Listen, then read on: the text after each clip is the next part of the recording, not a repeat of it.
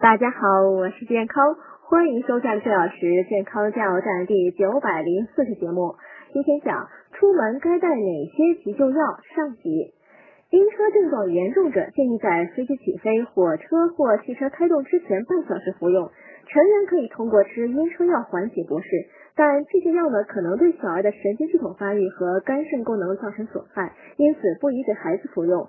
如果孩子平时容易晕车，坐车时呢，尽量不要让孩子往车窗外看，应当让其保持平卧位或躺在父母怀里，必要时多喝些水。